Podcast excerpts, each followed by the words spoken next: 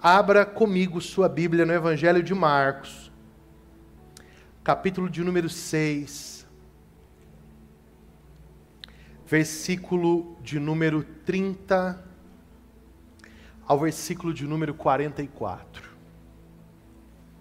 Evangelho de Marcos, capítulo de número 6, versículo de número 30 ao versículo 44. Se você achou, feche os seus olhos. Eu estou sentindo o Espírito Santo tão forte aqui nessa sala de oração essa noite. Está sentindo também? Oh Senhor, muito obrigado. Muito obrigado pelo frescor da tua presença. Obrigado porque nós sabemos que o Senhor está conosco, mas o Senhor ainda nos abençoa com esse sentir, com esse desfrutar.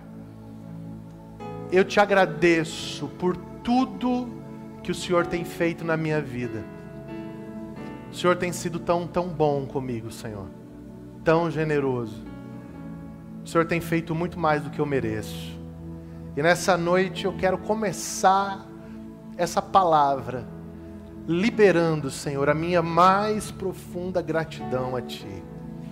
Que essa graça que está aqui nesse lugar possa mudar os nossos corações.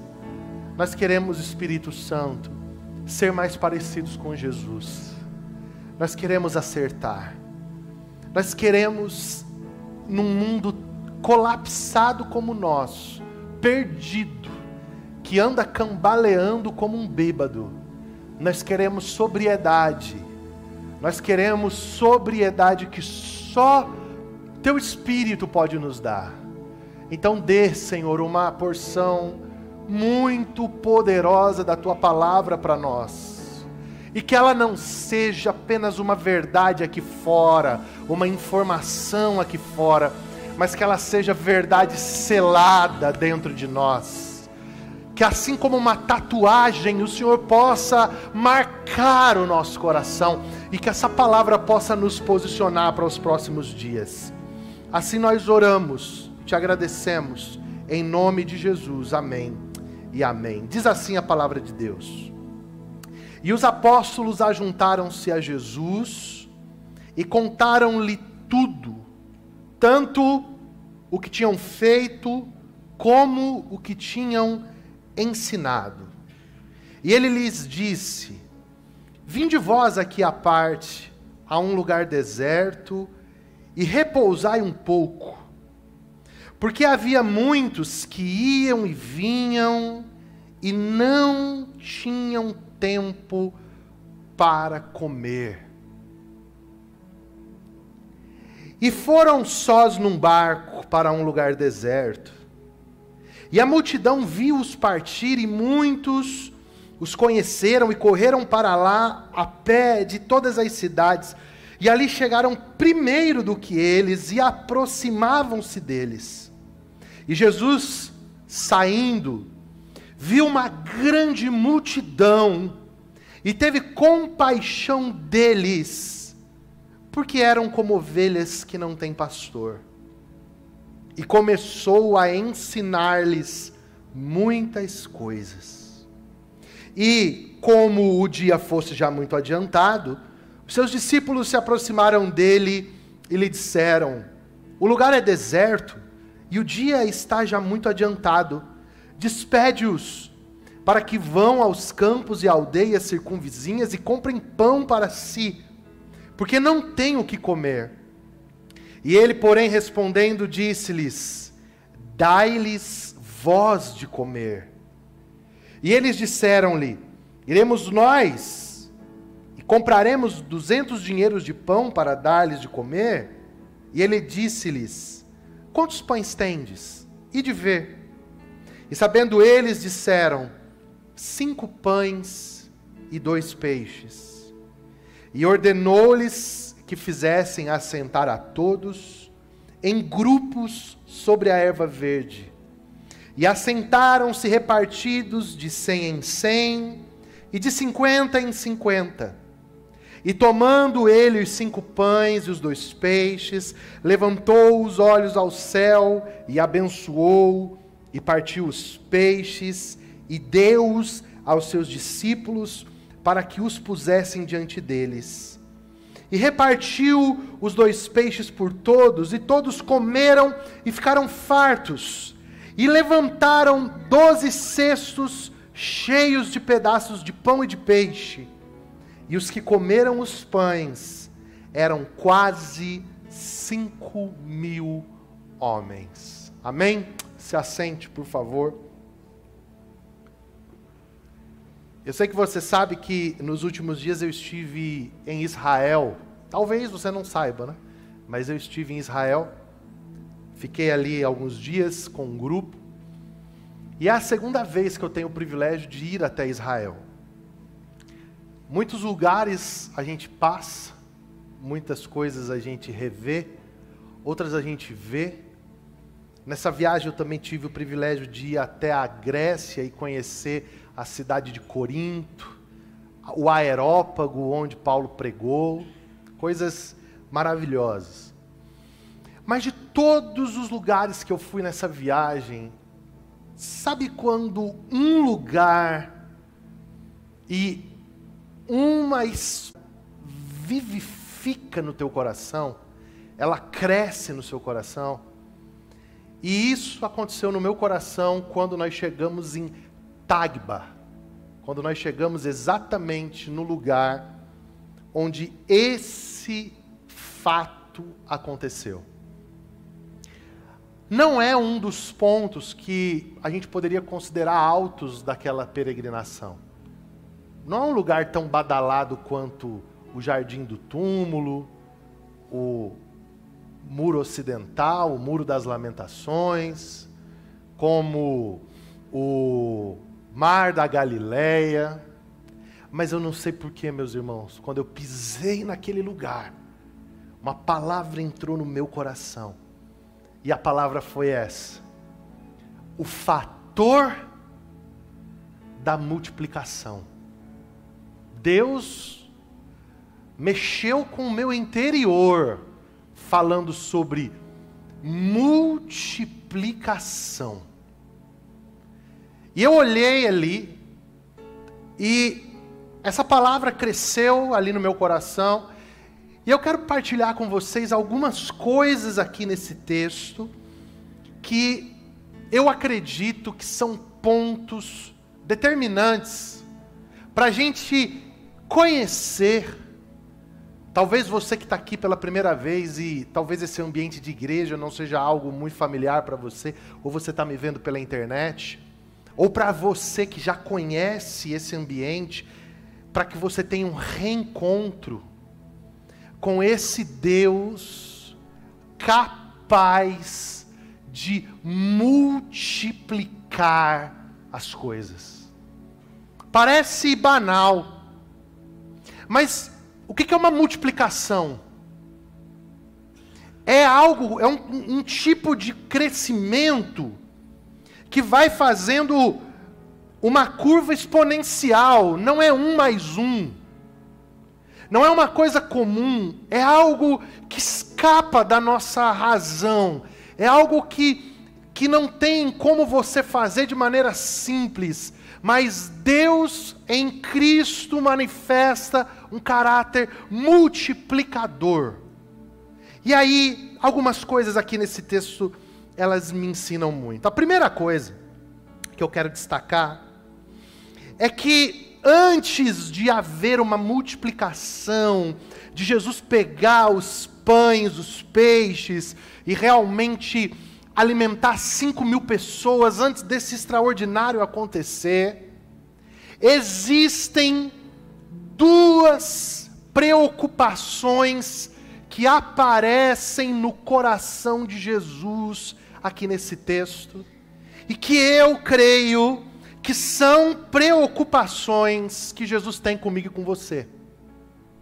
Porque se Jesus teve essa preocupação aqui, Jesus, ele não mudou. Essas preocupações, elas são preocupações que continuam no coração de Jesus, só que agora elas têm um endereço diferente, o endereço sou eu, o endereço é você. Quais são essas preocupações? A primeira, a Bíblia diz assim: os apóstolos, eles se juntaram para contar para Jesus tudo que eles haviam feito, o que eles tinham ensinado, e aqui é um relatório de ação, é um act. É Jesus recebendo dos seus discípulos um, uma planilha do que de extraordinário havia acontecido. Então eu quero que você veja essa cena. Os apóstolos estão vindo de um envio. E eles estão voltando com um relatório. Eles estão dizendo para Jesus: coisas grandes aconteceram, coisas extraordinárias aconteceram. Olha, foi incrível a nossa incursão. E Jesus está ouvindo eles. Só que aí a Bíblia diz, versículo 31, que Jesus diz assim, ó, e disse-lhes: Vinde vós aqui à parte, a um lugar deserto, e repousai um pouco. Diga comigo, repousai um pouco. Paz, Jesus, ao invés de pegar esses discípulos empolgados, imagina, os caras bateram todas as metas missionárias, fizeram o que tinha que ser feito. Talvez eu, talvez você, talvez vocês iriam dizer assim: meu Deus, precisamos pegar essa rampa. Os caras estão pegando fogo, vamos dar mais um trabalho para eles. Vamos dar mais uma tarefa para eles. Vamos vamos usar agora essa empolgação e vamos fazer com que eles gastem mais energia. O que, que Jesus diz assim? Jesus olha e fala assim: vocês precisam repousar um pouco. Vocês precisam parar. Vocês precisam descansar. E aí Marcos explica Marcos diz assim, ó: Porque havia muitos que iam e vinham. Repita comigo, e não? Não, irmão. E não, tinham tempo para comer. Olha o que Jesus se preocupou, cara. Olha o que Jesus viu. Jesus olhou e disse assim: Uau! Eles estão fazendo o que tem que ser feito. Uau! eles estão cumprindo as metas, uau, eles estão conquistando territórios, uau, eles estão cheios do Espírito Santo, uau, essa igreja está crescendo, uau, essa empresa está prosperando, uau, essa universidade está tá crescendo, a, a vida acadêmica está bombando. Só que Jesus diz assim: se eles continuarem tropeçando, no fundamental, a corrida vai ser forte, mas vai ser curta. Por quê? Porque descansar e comer é base para continuar crescendo, é base para continuar indo, é base para continuar fazendo. O que, que eu aprendo aqui? A primeira coisa é que antes de se preocupar com multiplicação, Jesus está preocupado em gerar em mim você uma vida espiritual sustentável. Sustentável. Essa palavra ela entrou no meu coração como uma bomba e bum! Eles não tinham tempo para comer. Eles não tinham tempo para fazer uma refeição. E quantas vezes nós estamos assim?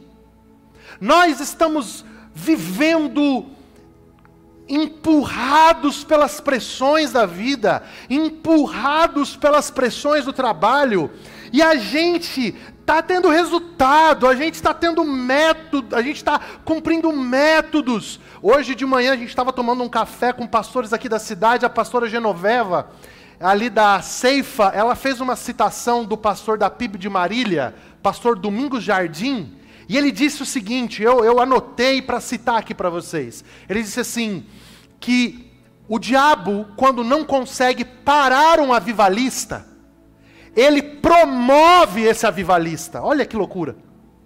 Ele expõe antes do tempo. Ele dá sucesso antes da hora. E aí ele atarefa essa pessoa, gera um padrão de ativismo, um padrão de coisas dentro de coisas, de compromissos dentro de compromissos, de, de uma agenda que está relacionada apenas ao avançar, ao ter, ao conquistar, ao acontecer. E aí o que, que acontece? O diabo nem precisa derrubar essa pessoa, essa pessoa sozinha, ela cai. Mexe com quem está perto de você e diga assim: ó, ore, para que o diabo nunca encontre espaço para promover você, para expor você. Eu vejo Jesus aqui preocupado com a nossa rotina. Amém? Eu vejo aqui Jesus preocupado com a nossa agenda.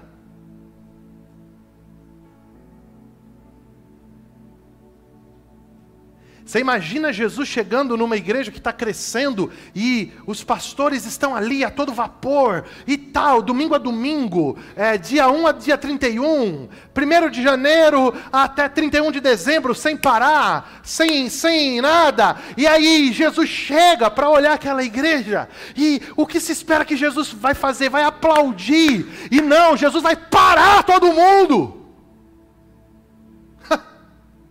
Jesus vai dizer assim: Vem aqui para um lugar deserto. Vocês precisam descansar. Porque vocês precisam comer.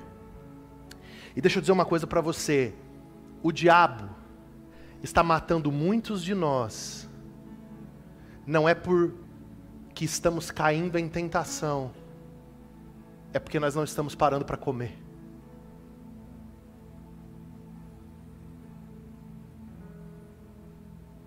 Pergunta aí para quem está perto de você: você está parando para comer? Não, não, não, não, não. Peraí, peraí, peraí, peraí, peraí. Eu não estou falando de você vir aqui domingo à noite. Isso aqui, meu amigo, isso aqui é fast food. Isso aqui é pizza. Isso aqui não é alimento.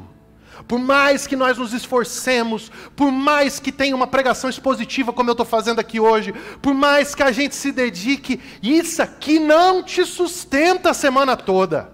Isso aqui não dá para você capacidade de desfrutar de Deus, de conhecer a Deus, de entrar em um lugar de descanso, de realmente renovar suas forças. Isso aqui é um junkie food. Isso aqui é algo que muitas vezes é, é, é algo que vem com muita força, às vezes seu organismo nem consegue processar. Aí você fala: Uau, que culto! Aí chega amanhã. Pode deixar do jeito que estava, amigo. Tá ótimo. Vai mais tirar a atenção do que ajudar. É. Então o que, que acontece? Olha para cá. Aí você, você tá vivendo, vem, come, come, come, come, e segunda-feira você faz o quê? Vida normal. Parou para comer segunda? Não. E terça? Também não. E quarta? Também não.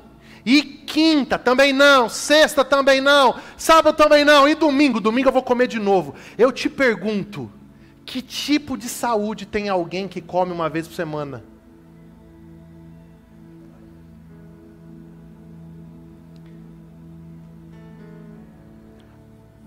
E muitas vezes a gente não está tendo tempo de comer, gente. Porque a gente está fazendo coisas para Deus.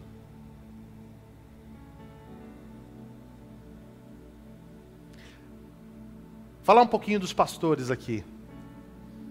E a pressão? Me atende agora ou eu vou morrer. Me atende agora ou eu vou separar. Eu preciso de ajuda quando? Ontem.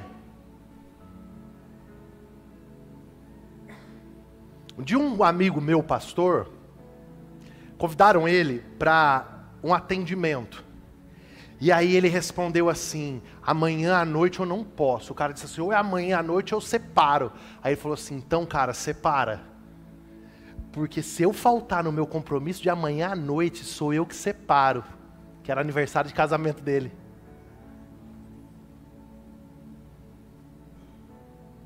E muitas vezes as pessoas vão entrando nessa máquina de moer. Está fazendo sentido o que eu estou falando para você aqui? Você vai entrando nessa máquina de moer. E Jesus essa noite está fazendo a seguinte pergunta para você: Você tem comido? Pastor, como é que eu como? Então, você come quando você, pela manhã, abre a sua Bíblia lê o Evangelho, lê um salmo, faz o seu devocional, chora um pouquinho na presença do Pai, tem a sua intimidade com Deus, desfruta um pouco daquilo que é maná, que é novo a cada manhã, que está disponível para você a cada manhã. E aí, depois dessa refeição, então você vai fazer o seu chimarrão, você vai fazer o seu café, você vai entrar no seu dia e você vai olhar para o mundo e vai dizer: Eu tenho alimentado o meu espírito. Quando você chegar diante da tentação, o Espírito Santo vai falar assim para você: Lembra do que você leu hoje de manhã? Lembra da oração que você fez hoje de manhã?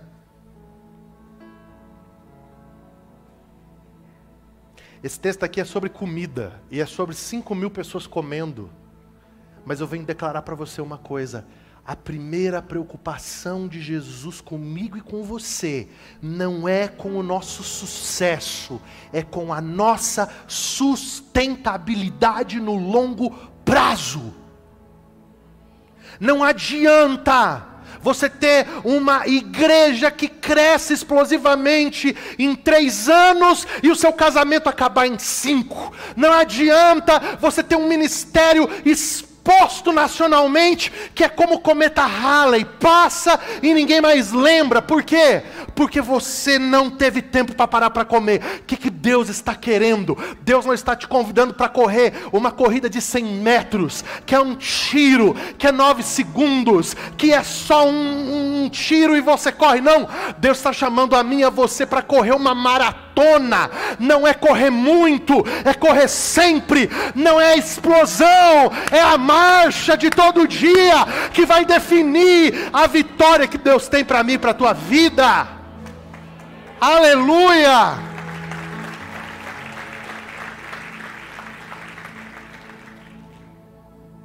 Diga comigo, eu preciso respeitar as pausas. Diga comigo. Porque parar também é seguir. Tem hora que você ganha mais parado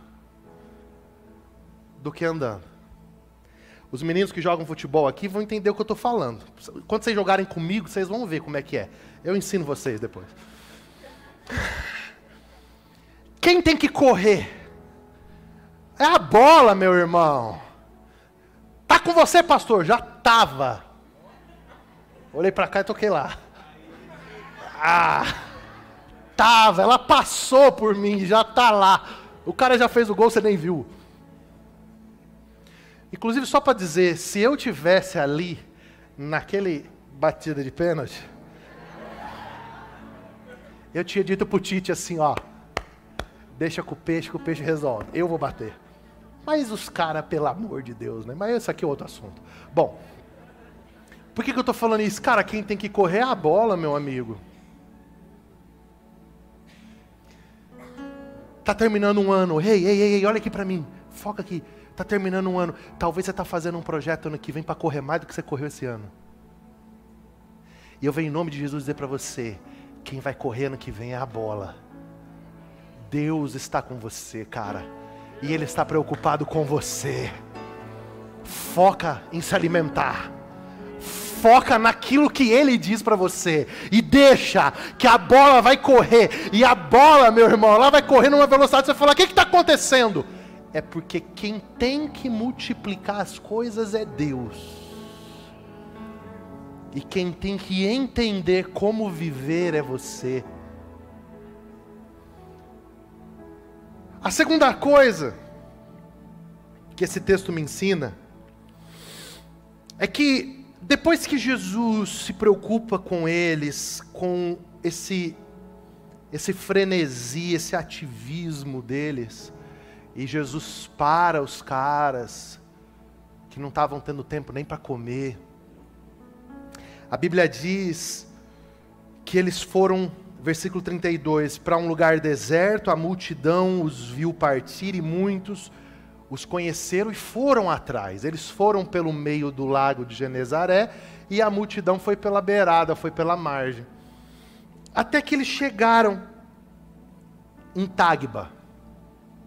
Então imagine, Jesus desce do barco e ele desce já olhando uma multidão de 5 mil pessoas, fora as mulheres e as crianças. Alguns falam aqui entre 15 e 20 mil pessoas ali, se você contabilizar que haviam famílias. Jesus, no versículo anterior, estava preocupado com cansaço e com desnutrição. Só que agora, escute, isso aqui é muito sério. Quando Jesus desce do barco, alguns de nós talvez iriam pensar que a primeira coisa que Jesus deveria fazer era: como que eu vou alimentar essa multidão? A primeira preocupação de Jesus seria com comida. Mas não, olha qual é a primeira preocupação de Jesus quando ele olha para a multidão. A Bíblia diz assim: E Jesus, versículo 34, saindo, viu uma grande multidão e teve compaixão deles, porque eles estavam com fome? Sim. Isso aqui talvez é a coisa mais linda que você vai ouvir essa noite. Quando Jesus saiu do barco e viu uma grande multidão, teve compaixão deles, por quê? Leia comigo, eles eram. Não, vamos lá. Eles eram sem pastor. Então, começou a ensinar-lhes muitas coisas. Primeira preocupação de Jesus com seus discípulos tem a ver com ativismo e desnutrição. Mas sabe qual que é a segunda preocupação que Jesus teve e Jesus tem conosco aqui hoje? Segura falta de direção. Jesus olhou e disse assim: eles estão perdidos. Sabe o que é ovelha que não tem pastor? Isso aqui é uma linguagem agropastoril. A sociedade que Jesus está é uma sociedade agropastoril, que vive da agricultura e do pastoreio, do gado, de pequenas criações. Sabe o que são ovelhas sem pastor? Um, são ovelhas sem segurança. Dois, são ovelhas sem destino. Três, são ovelhas sem direção. Estão à mercê dos lobos, estão sem um caminho para apontar e estão perdidas. É isso que comove Jesus. Jesus não desce do barco dizendo: como é que eu vou alimentar esse povo? Como é que eu vou dar comida para esse povo? Jesus desce do barco dizendo: essas pessoas precisam de uma visão de futuro. Essas pessoas precisam de uma rota. Aleluia. Essas pessoas precisam de amanhã.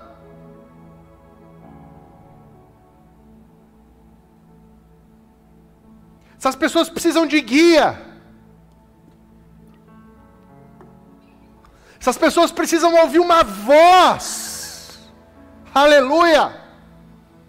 Essas pessoas, elas precisam acordar amanhã e dizer: Eu sei por que eu vivo, eu sei para quem eu vivo, eu sei para onde eu estou indo, eu sei o que motiva a minha jornada, eu sei o que dá sentido para a minha vida, eu sei o que me arrancou da cama hoje de manhã. Essas pessoas precisam de um encontro com a verdade. Isso mexe com Jesus. Mexeu dois mil anos atrás, continua mexendo hoje, continua mexendo agora. Jesus está olhando para a minha vida e para a tua vida e dizendo: eles não podem entrar em mais um ano assim, eles não podem cruzar mais um 31 de dezembro assim. Eles precisam de direção, eles precisam de frequência, de energia, de vibração, de poder, de pegada, eles precisam de vida.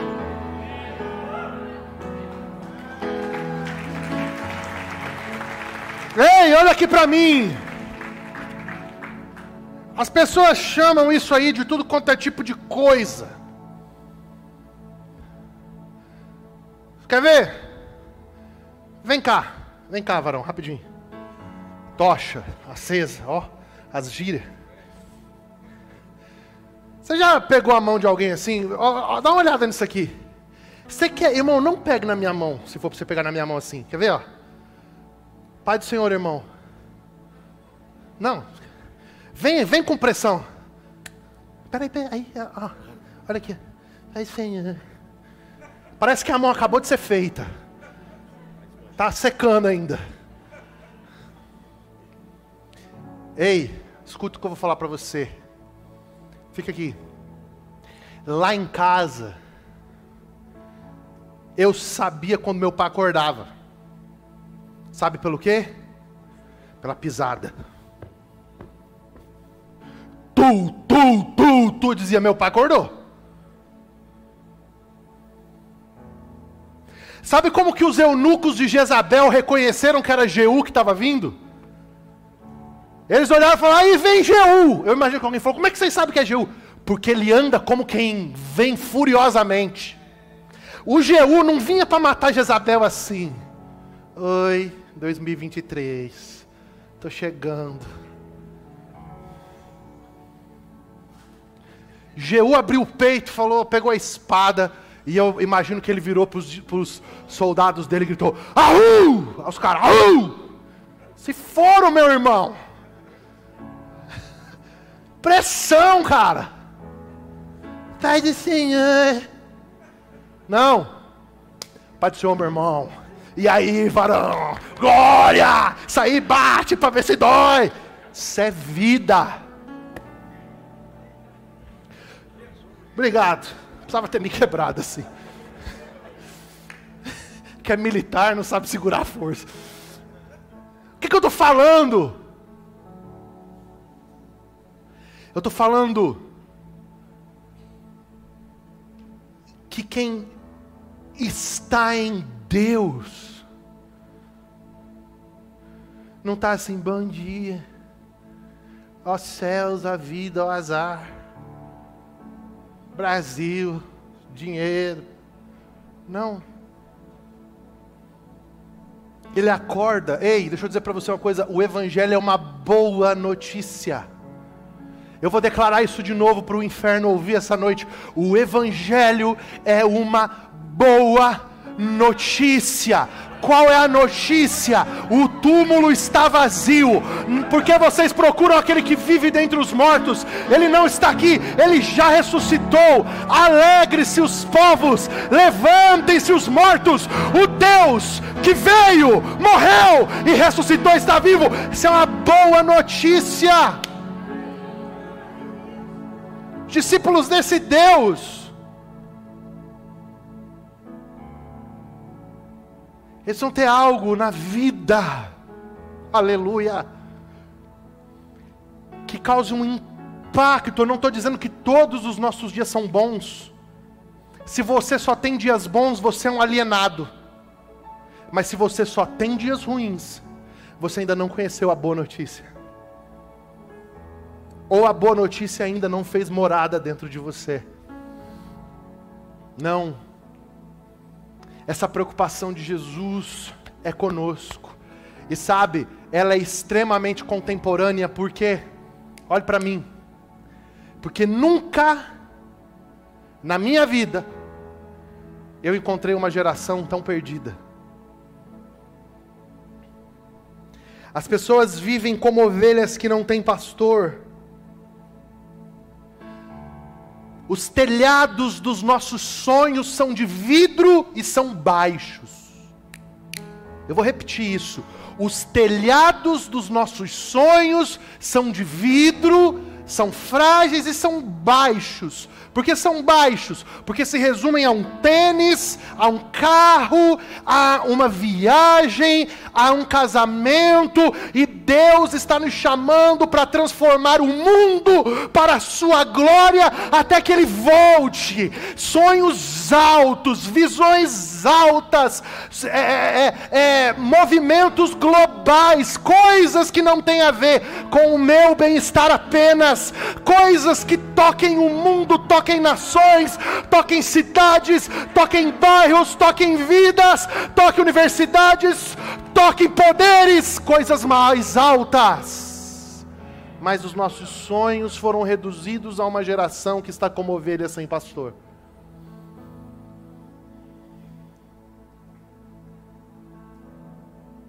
Então, com a boa notícia, a Bíblia diz que Jesus viu essas multidões. Olha para mim, se você entrou aqui hoje perdido, sem direção, eu tenho uma boa notícia para te, te dar, para te dizer: os olhos do Senhor estão vendo você, meu irmão, minha irmã, você é alvo da compaixão de Jesus. Jesus está te olhando essa noite, está dizendo: Eu tenho para você uma esperança e um destino. Eu tenho para você uma visão de futuro. Não, não, não, não. Você vai ouvir os segredos, os mistérios do reino de Deus, e a sua vida nunca mais vai ser a mesma. Jesus começa a ensinar essa geração que estava ali como ovelha sem pastor. Ele não fica assistindo. Ele se mistura para nos dar uma esperança e um futuro. Olha para mim aqui. Olha para esse pregador essa noite. Você veio ao lugar certo. O Espírito de Jesus está decidido a te revelar a vontade do Pai para os próximos dias, meses e anos da sua vida. E se você decidir ouvi-lo, ah, meu amigo, você terá um futuro sobrenatural. Você viverá a melhor experiência da vida humana é Deus passando por você para transformar realidades. É Deus reinando no mundo através da sua vida. É você vivendo a experiência de criar coisas pelo poder da palavra. Sabe o que, que nós estamos fazendo aqui? O que Jesus fez com essa multidão. Nós estamos criando o seu futuro pelo poder da palavra de Deus. Se você entrou aqui querendo se suicidar, o Senhor te diz: há um futuro para você. Você não vai terminar sua vida pendurado em uma corda, porque eu tenho pensamentos de paz e não de morte para você. Se você entrou aqui pensando que acabou, Deus está dizendo para você que Ele é especialista em transformar tragédias em triunfos, e que o futuro que Ele tem para você só o Espírito dele pode te mostrar. Mas Deus está preocupado em que você não ande sem direção. Sabe qual que é o ativo mais importante que você precisa ter na sua vida? Uma palavra de Deus. Diga comigo, uma palavra de Deus. Vamos, igreja. Diga bem alto comigo, uma palavra de Deus. Você não pode andar sem uma palavra de Deus. Sabe, agora depois desse culto de hoje, entra no teu quarto, fecha a tua porta, ora, abre um jejum, pega a tua Bíblia e diga: Deus, eu preciso ouvir a tua voz, seja aqui no texto, seja por uma palavra de conhecimento, seja por um testemunho no meu espírito, eu preciso do que? Para os próximos dias, eu preciso sair da multidão que é ovelha e não tem pastor para declarar: o bom pastor deu a vida por mim, e ainda que eu ande pelo vale da sombra e da morte, eu não temerei mal algum, porque a tua vara e o teu cajado me consolam. Aleluia!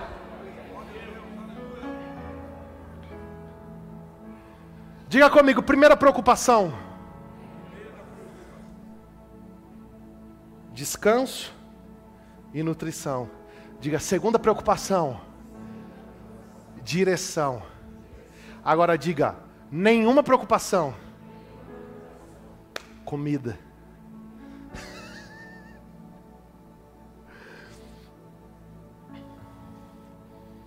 Você percebeu a riqueza desse texto? Momento nenhum Jesus está preocupado onde tem pão.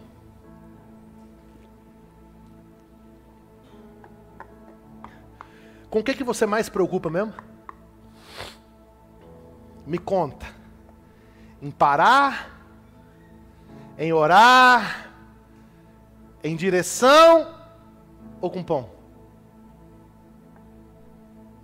A maior conversa que a gente escuta nos dias de hoje é: vai acabar o pão! Não vai ter pão. E agora? Ah! Engraçado que Jesus não se preocupa com pão. Deixa eu dizer uma coisa: quando você chega em Tagba, os cristãos do primeiro século, eles fizeram um mosaico no chão. Vocês vão lembrar disso. O que é um mosaico? É uma obra de arte com pequenos pedaços de ladrilho. E no lugar ali que eles consideram que foi o lugar onde Jesus multiplicou os pães e os peixes, está lá esse mosaico no chão. Como é esse mosaico? Dois peixes, um cesto e quatro pães dentro. Diga comigo, quatro. Foi fraco, quatro. Mas não diz que é cinco? Sabe por que, que a igreja colocou só quatro lá dentro? Porque eles disseram: o quinto pão é Jesus. Eu sou o pão vivo que desceu do céu. Vossos pais comeram o maná no deserto e morreram, mas aquele que comer esse pão viverá para sempre. Palavra de Jesus, João capítulo 6. Por que Jesus não se preocupa com pão, pastor Rude? Porque Ele é o pão da vida. Por que Jesus não está preocupado como é que Ele vai dar pão para as pessoas? Porque Ele tira pão do seu próprio corpo e dá. Ele multiplica de si. Ele é a padaria que nunca fecha. Ah, não, vocês não estão aqui. Eu vou te dar outra chance. Ele é a padaria que você precisa. Pelo amor de Deus. Quem está preocupado com pão? Os discípulos. Jesus disse assim: chama o pessoal para comer. Mas como nós vamos fazer? Nós vamos pegar 200 dinheiro, vamos comprar pão, vamos vender pão, não vai dar, e não sei o quê. Como que nós vamos fazer? Jesus disse assim: dá vocês de comer para eles. Mas nós não temos pão. É porque a fé de vocês ainda está no pão vocês ainda não entenderam que vocês têm a mim, e se vocês têm a mim, vocês têm todo o pão, vocês têm todo o vinho, vocês têm toda a água, vocês têm todas as coisas. Acabou o vinho, acabou. Tem Jesus? Tem, então traz água. O problema é acabar o vinho sem ter Jesus. Se acabar o vinho tendo Jesus, traz água que ele transforma em vinho. Não tem pão suficiente? Não tem, mas tem Jesus? Tem. Então levanta o pão que tem e você vai ver a mão de Deus agir de uma maneira que você não vai conseguir calcular. Deus vai andar por sobre as suas impossibilidades, as suas falhas, aquilo que não dá, os seus negócios, vai pular lá na frente. Você vai dizer: O que, que aconteceu? Ele vai dizer: Multipliquei. Essa é a minha função.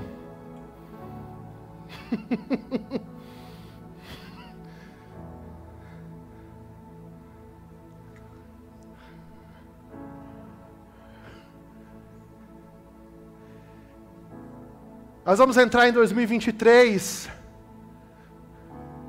calculando o pão ou buscando destino?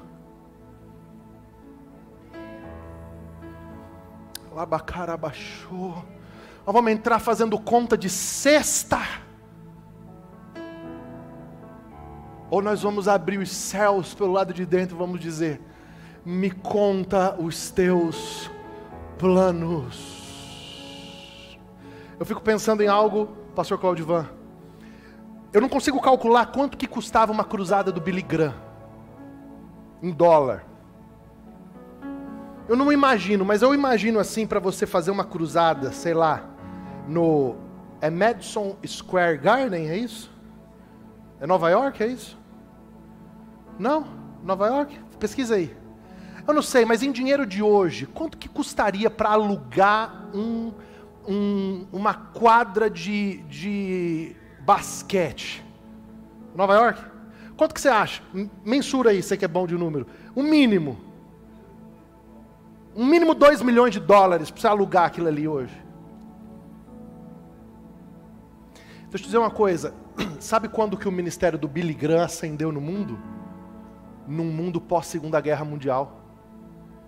Uma economia em colapso as nações se refazendo, uma Europa destruída se reconstruindo, e o Billy Graham alugando estádios, viajando o mundo, ganhando vidas para Jesus. Eu te pergunto: essa conta fecha? Nunca vai fechar. Se fechar, ela é sua. Se não fechar e ela fechar, é porque ela é conta do multiplicador.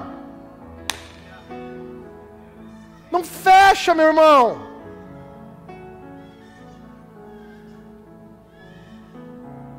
Ai, eu não vou dar passos de fé agora por causa da pandemia. E você vai dar quando? Quando? Quando o mundo vai estar favorável? Quando? Ei, ei, eu te dou uma notícia: o mundo jaz no maligno, mas a igreja já está sentada nos lugares celestiais com Cristo. Você escolhe de qual lugar vai vir a ordem e o destino da tua vida. Não, eu não vou casar não, porque vai que tem a sexta onda, a sétima onda.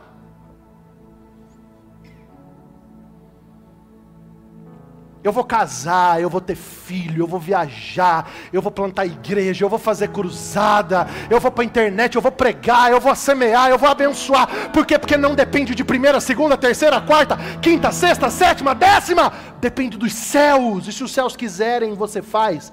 Se os céus não quiserem, você nem dorme hoje à noite. Você dorme e não acorda mais.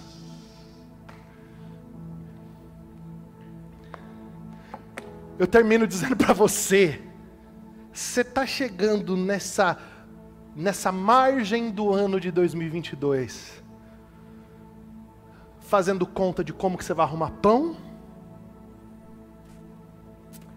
Ou você está diminuindo a velocidade para comer de Deus?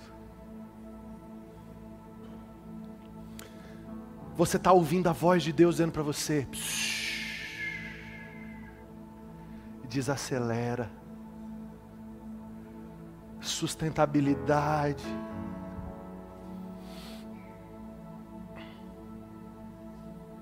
Volta para casa, volta para o quartinho Volta para o devocional. Paz, mas é uma hora e meia que eu vou perder de negócios que eu podia fechar. Então deixa Deus multiplicar suas horas no dia. Deixa Deus remir o seu tempo. Porque eu proclamo em nome de Jesus. Ei, irmão, vai dedicar tempo para Deus. Uma porta de elevador se abrindo em um lugar, você encontra a pessoa que muda a tua vida para sempre.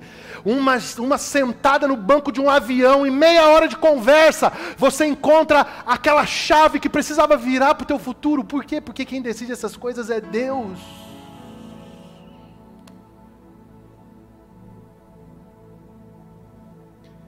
...2022 está, ó... Tripulação, preparar para o pouso. E 2023 está como? Taxiando para subir. Você vai continuar num avião sem destino? Sabe o que vai acontecer? Vai acabar a gasolina no ar. E a tragédia, ó. Não. A boa notícia. Bem sei eu os pensamentos que tenho sobre vós. Pensamentos de paz e não de mal, para vos dar uma esperança e um futuro. A minha oração por você, por mim, por nós, nessa virada de ano é a seguinte: nós vamos ter dois grupos nos próximos anos, nas próximas décadas. O grupo que vai seguir como ovelha sem pastor, sem destino, sem palavra de Deus, sem orientação, vivendo no fluxo das pressões do mundo, da sociedade, das tendências, das modinhas, do hype. E nós vamos ter outro grupo. O grupo que sabe de onde veio, onde está, e para onde está indo. E quem está na frente desse grupo? Aquele que nunca errou e nunca vai errar o caminho. Sabe por quê? Porque Ele é o caminho. Fique em pé comigo essa noite, eu quero orar com você.